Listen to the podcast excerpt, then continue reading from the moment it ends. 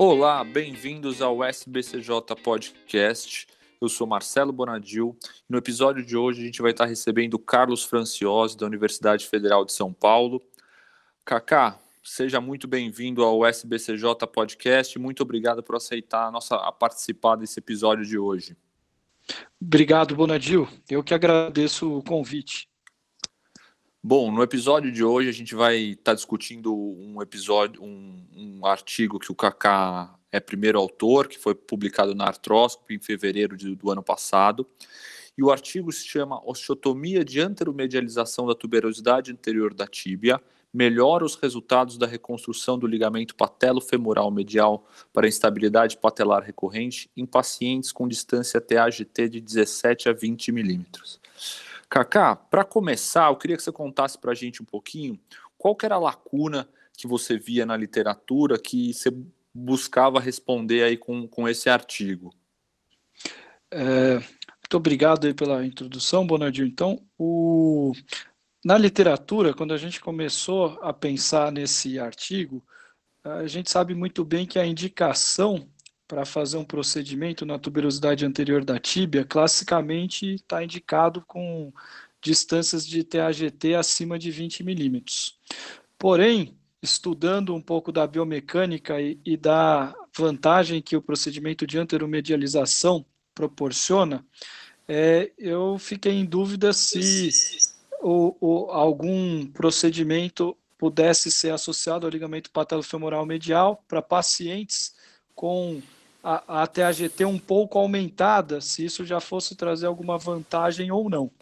Então, basicamente, na literatura, até então, ah, classicamente, os procedimentos de, de, de, de osteotomia da tuberosidade anterior da tíbia eram indicados somente acima de TAGT de 20 milímetros, e eu achava que a gente poderia trazer algum benefício aí para a cinemática patelofemoral, adicionando a, a tuberosidade anterior da tíbia a pacientes com TAGT entre 17 a 20. É, uma coisa interessante é que eu sempre gostei de classificar o sinal do J. Inclusive, nesse artigo, a gente publicou uma classificação do sinal do J. Ela é tem 4 graus.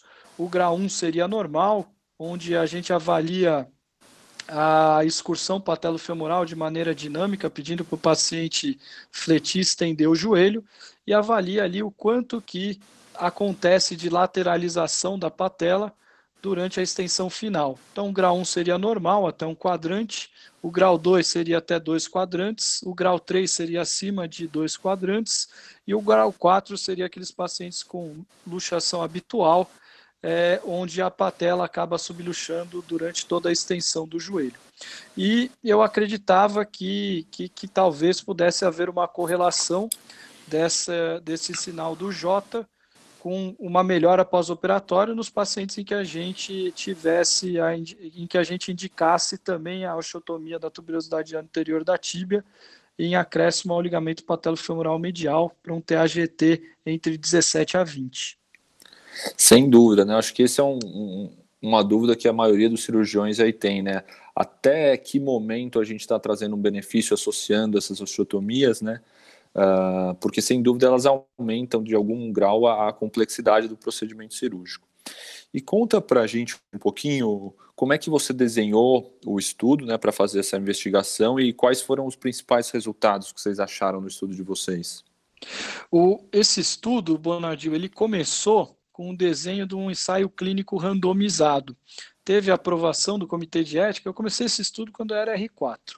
Uh, eh, e teve aprovação do comitê de ética, mas eu tive que abortar o randomizado, porque quando eu explicava para os pacientes, olha, é, eu vou sortear qual grupo que você vai pertencer, e aí explicava que um procedimento era só o ligamento patelofemoral medial, o outro era o ligamento patelofemoral medial, mas a anteromedialização da TAT proposta pelo Fulkerson, que consiste né, em ganhar uma incisão maior, uma incisão é, adicional, mudar também o pós-operatório do paciente e eu, eu tive muito problema em o paciente aceitar a randomização pelo sorteio.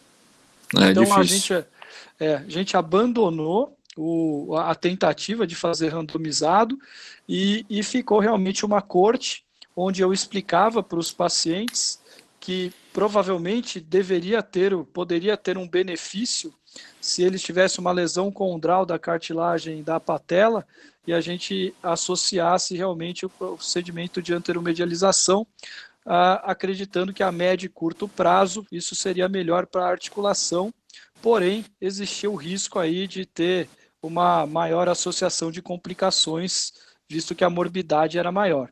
E aí o paciente acabava escolhendo, né? Então o critério de inclusão ele era o mesmo para todos os pacientes, e, e mais o paciente que acabava escolhendo qual, qual procedimento que ele, que ele seria submetido. Uh, então acabou virando um estudo de corte. Bom, em relação aos resultados desse, desse estudo, nós é, avaliamos como, como desfecho primário o questionário funcional de Kujala, que ele, apesar de não ser específico para luxação patelo-femoral medial, ainda é o questionário mais utilizado aí para dor anterior do joelho. E a dor era um parâmetro importante que gostaríamos de avaliar nos nossos pacientes. Também utilizamos o IKDC, o Lisholm e o Tegner, e utilizamos alguns parâmetros é, do próprio exame físico, entre eles o sinal do J, porque, como hipótese, eu realmente acreditava antes do estudo que quando nós acrescentássemos um procedimento de anteromedialização da TAT, a gente teria uma chance maior de regularizar um sinal do J normal.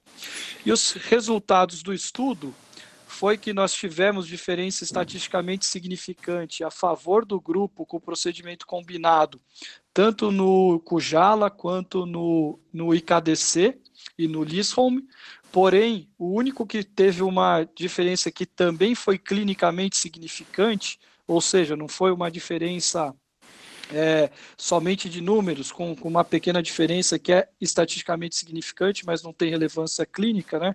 O único que teve relevância clínica foi o, o Kujala, porque a gente levando em conta o, o MCID do Kujala, de 8 a 10%, os pacientes com procedimento combinado apresentaram aí uma melhora que foi estatística e clinicamente significante.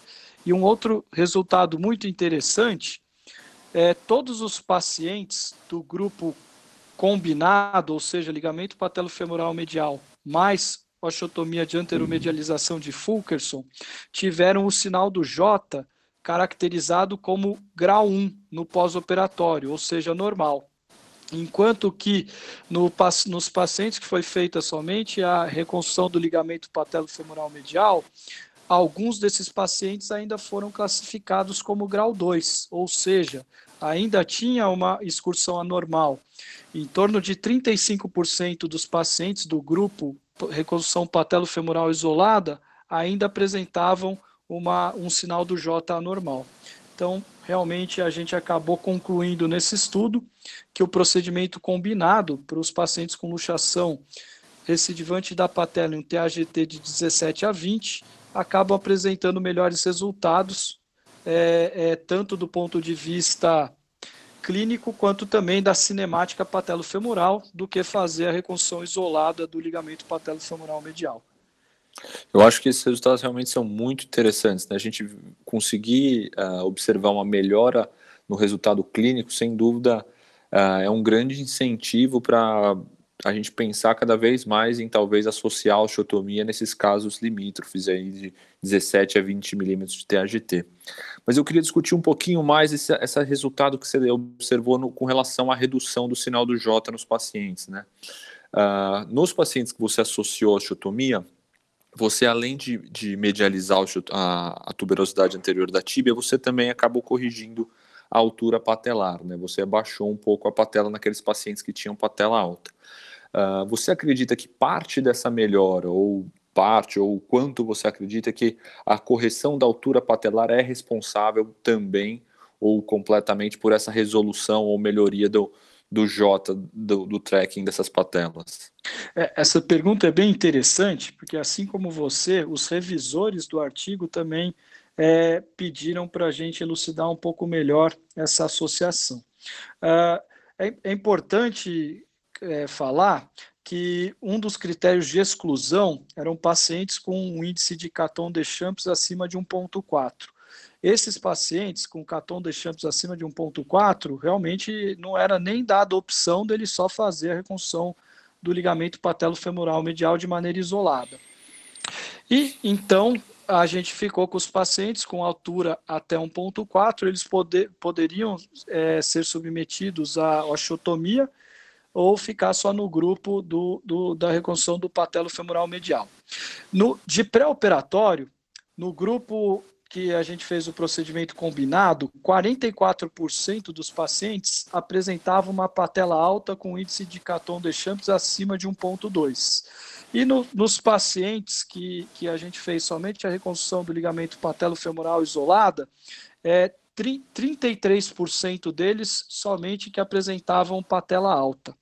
É, depois foi feita até uma análise de subgrupo que, apesar de não ter tido é, um, uma, uma significância estatística devido ao, ao número pequeno, é, a gente viu que não eram todos os pacientes que mantiveram grau 2 no, no grupo reconstrução isolada do patelo femoral medial que tinham patela alta. Ou seja, mesmo pacientes que não tinham patela alta, é, no grupo de reconstrução do patelo femoral medial isolado, eles ainda mantiveram também essa anormalidade aí do sinal do J. Então, eu acredito que sim, a, a, a hora que a gente abaixa a patela, com certeza, a gente vai estar otimizando a excursão patelo-femoral. É, nesse, nesse trabalho, uma das limitações do estudo é, é que a gente não consegue definir o quanto dessa melhora é às custas da anteromedialização e o quanto é às custas da normalização da altura da patela. Porém, um dado que fala um pouco a favor de que a melhora não é completamente às custas da altura patelar é que todo dos 34% do, do 34% dos pacientes do grupo reconstrução do patelo femoral isolada que mantiveram um sinal do J anormal, nem todos eles tinham patela alta, né, acima de 1.2. Sim. Muito bom, muito bom. Uh, e por último, Cacau, eu queria te perguntar um pouquinho, nesse trabalho especificamente, vocês acabaram tirando aqueles pacientes que não tinham nenhum tipo de lesão condral por essa não ser uma indicação clássica aí de, de anteromedialização da tuberosidade anterior da tíbia. Como é que você vê esses pacientes na sua prática clínica? Ou seja, considerando que claramente você, por esse estudo e pelo que a gente conversou aqui um pouco hoje, você acredita que a osteotomia tem um papel importante uh, na correção do, do, da excursão patelar, na melhoria da, da, da, diminuição, da melhor clínica desses pacientes, ou seja, o paciente não tendo a lesão condral, como é que você geralmente trata? Você faz só a medialização? Você associa a anteriorização mesmo sabendo que ele não tem uma lesão condral naquele momento? Como é que você vê isso daí? É, na, na minha prática clínica, quando o paciente ele não tem lesão condral, é, eu não eu não faço anteromedialização. Eu tenho preferência por fazer só a medialização.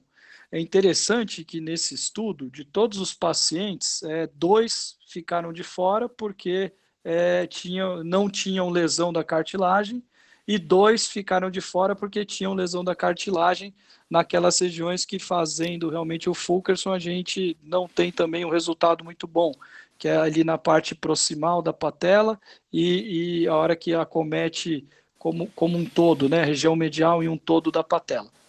Então, na minha prática clínica, quando o paciente ele, ele não tem lesão condral ou tem uma lesão condral naquelas regiões em que o Fulkerson não dá tão bom resultado, eu não associo esse Fulkerson, eu vou mais para o pro, pro, pro trilar.